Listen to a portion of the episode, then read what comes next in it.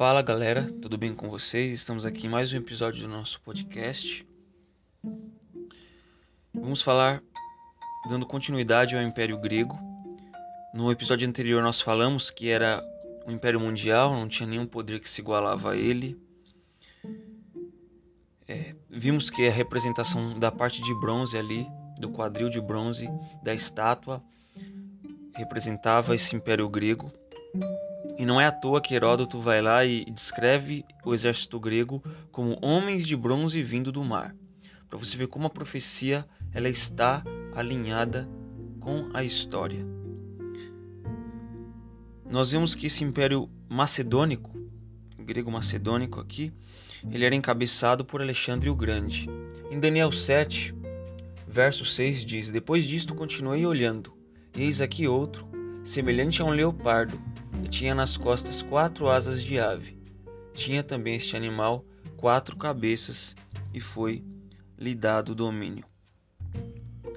Alexandre o Grande ele se lançou ali após ter conquistado territórios, ele se lançou ali na tarefa de conquistar o Império Medo-Persa, que era uma ambição que ele herdou do seu pai.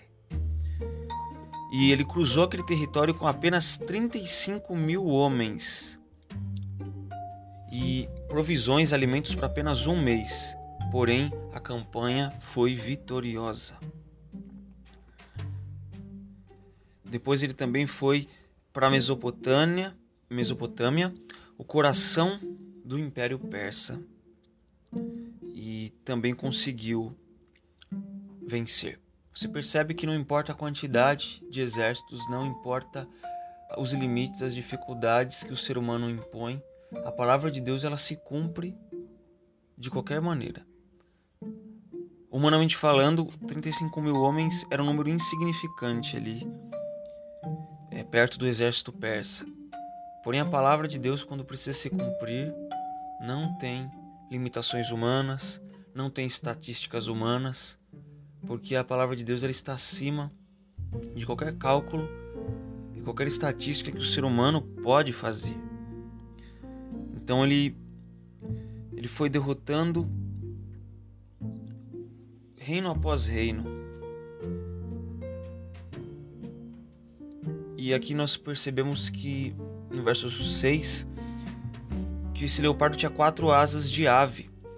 Isso prova o que? O leopardo ele já é um animal veloz. Mas essa agilidade do leopardo não é suficiente para descrever a agilidade do Império Macedônico de Alexandre o Grande nas suas conquistas. Então, o símbolo mais apropriado ali é o leopardo com asas de ave e não só duas, quatro asas de ave. Então, mostra a agilidade que aquele reino teve, a rapidez que aquele reino teve em conquistar rapidez fulminante que o Império de Alexandre o Grande teve nas suas conquistas. As quatro cabeças que são ditas aqui do leopardo são após Alexandre o Grande adoecer e falecer.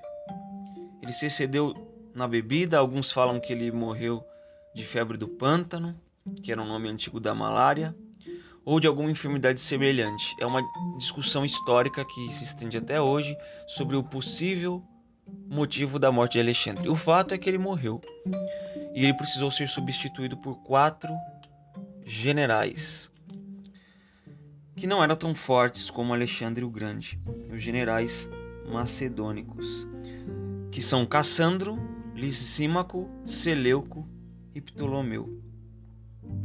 E aí, depois de 20 anos, os quatro reinos foram reduzidos a três.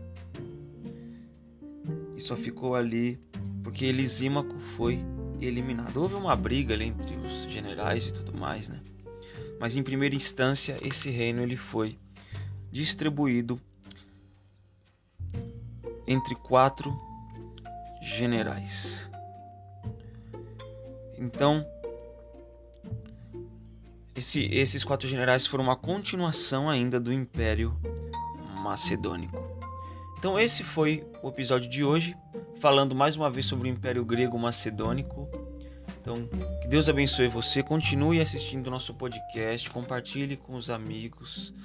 É uma maneira fácil, é, é bem rápido, não é algo cansativo e você pode aprender aos poucos sobre profecia. Então Deus abençoe você, uma excelente semana na presença de Deus.